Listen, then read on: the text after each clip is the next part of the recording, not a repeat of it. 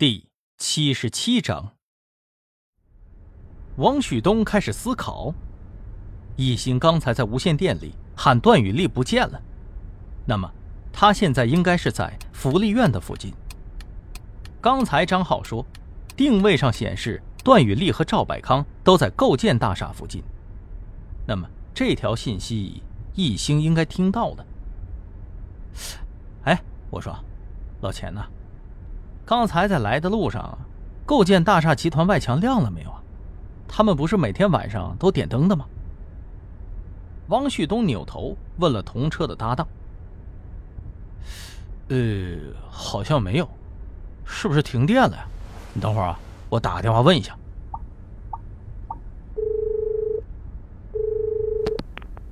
喂，构建集团前台吗？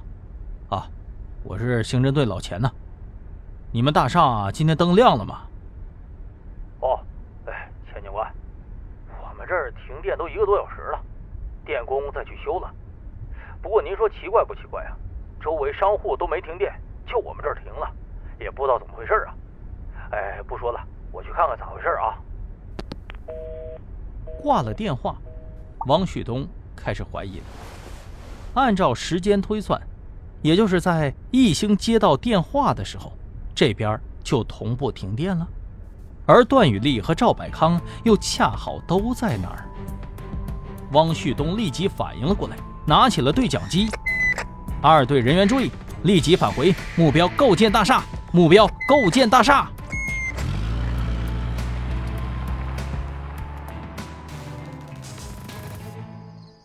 凌晨四点三十分，一星喘着粗气。大汗淋漓地瘫坐在构建大厦门口的台阶上。突然，一束手电光照了过来，晃得一星睁不开眼睛。哎，我说，你是干什么的？大半夜的在这干什么？对面警惕地问道。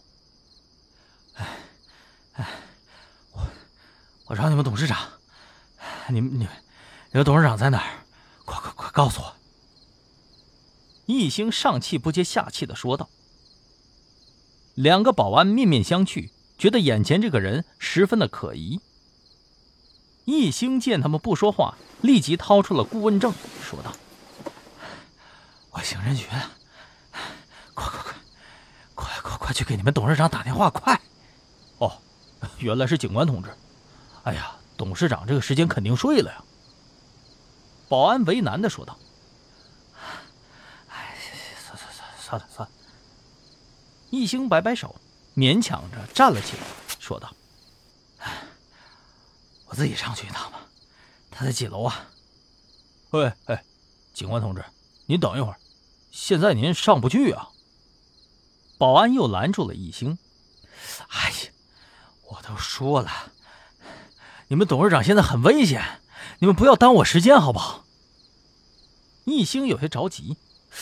不是啊，警官先生，就三点多的时候，我们这儿突然停电了，哎，备用电源也用不了，您这会儿上不去呀，得自己爬楼梯。易星的脸色突然十分难看，啊，我操，你们这没有应急的发电设备吗？呃呃，有啊，有是有，呃，保安尴尬的说道。但是今天不晓得哪个人把仓库钥匙给拿走了，这会儿也找不着开锁的呀。呃，不过电工已经来了一个多小时了，可能等一会儿就修好了吧。你等一会儿呗。什么？电工？易星一脸惊诧。电工？什么电工？你们物业的吗？保安想了一下，说道：“呃，我以前好像没见过。”可能新来的呗，哎，不过他确实是电工，还给我看了电工证呢。叫姓陶吧，还姓什么？哦，对了，呃，一停电他立马就过来了，我们也着急，就放他上去了。一星倒吸了一口冷气，不再废话，推开保安，撒腿就往楼上跑。前面的车听着，立即停车！我重复最后一遍，立即停车！不要试图反抗，你已经被包围了。张山听见了警方的喊话，心里早就一万只草泥马狂奔了。这个王八蛋果然是为了坑自己呀，竟然还叫了警察。突然，砰的一声巨响，轮胎破裂了，轮毂摩擦地面，擦出了火花。最后，张山的车子冲向了花坛，翻滚了好几次才停了下来。不许动！不许动！不许动！李明耀带着人立刻围了上来。张山这会儿还没从撞击的眩晕之中清醒过来，三个同志直接上去撬开车门，把张山给拖了下来。李明耀绕车检查了一圈，发现车上根本没有人质的影子。李明耀拽起了张山的领子，大声呵斥：“说，人在哪儿？”人。张山愣住了。人。我不知道，警官，我要是说了，你能不能，能不能？张山没脸没皮的笑着。李明耀阴沉着脸说道：“你要是交代实情，我可以考虑从轻处置。快说。”好，你说的要做话。我左边口袋里头有一个手机，打开有一个目标的位置。李明耀点头示意左右，立刻有一名特警上前掏出了他的手机。手机拿出来的同时，他的兜里头还掉出来一枚纽扣大小的东西。李妙捡起来一看，是陶冶的定位器。四点五十八分。真正的较量才刚刚开始，因为断电，赵百康精心设计的安防措施全部都失效了。易兴好不容易才爬到了二十一层，他气喘吁吁地推开了门，一股刺鼻的柴油味儿就钻了进来。手电光扫过，地面上果然四处都是油渍，更要命的是，地面上还点满了蜡烛。我以为你不会来了呢。一道冰冷的声音响了起来。一兴抬起手电照过去，一个戴着眼镜的男子死死地掐着段雨丽的脖子，拿着打火机示威性的晃了晃。嗯嗯嗯嗯嗯。易兴闻声看过去，只见赵百康被五花大绑捆在了老板椅上。嘴巴用胶带给封住了，浑身湿漉漉的，好像也淋了汽油。他眼睛瞪得老大，一直盯着段雨丽的方向，摇头，不知道是不是在暗示一星可以先救自己。田野，够了，够了，别再继续伤害更多的人了。田野看着一星，笑了，仰起了头，说道：“为什么？”他们也伤害了我呀，他们伤害了甜甜呢，伤害了那么多的女孩。这时，他旁边的一台笔记本电脑突然亮了。田野瞥了一眼，愣住了，随即似笑非笑的说道：“你的伙伴们没事了，恭喜你啊！看来我还是低估了你们的能力了。”不过，也无所谓了。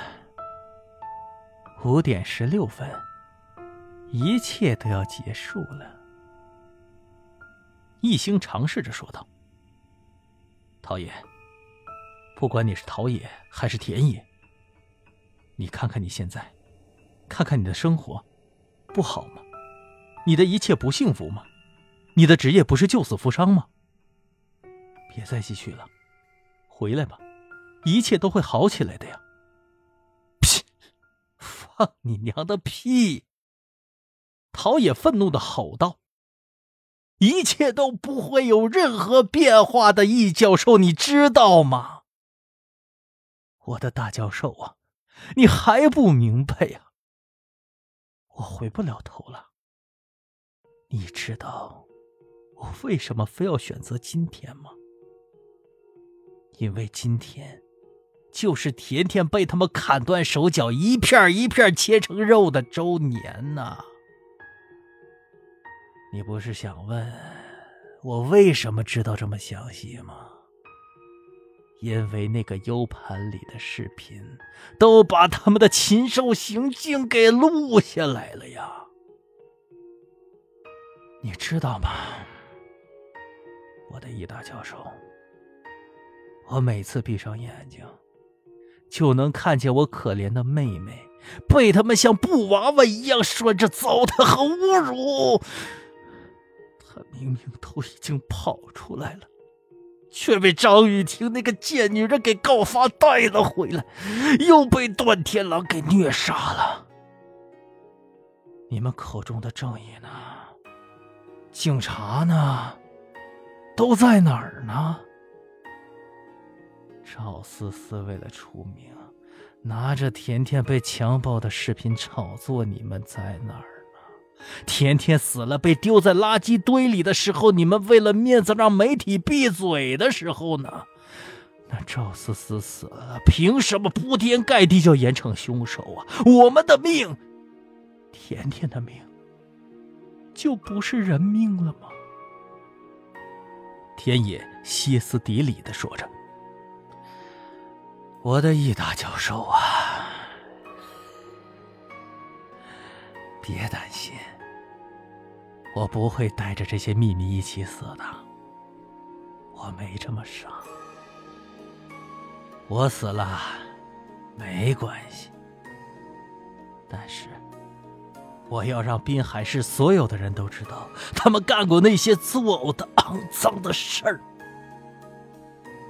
我有一封亲手准备的邮件，一会儿，一会儿就会发到各大媒体那里去了。我的妹妹不能白死，你们也别想再掩饰了。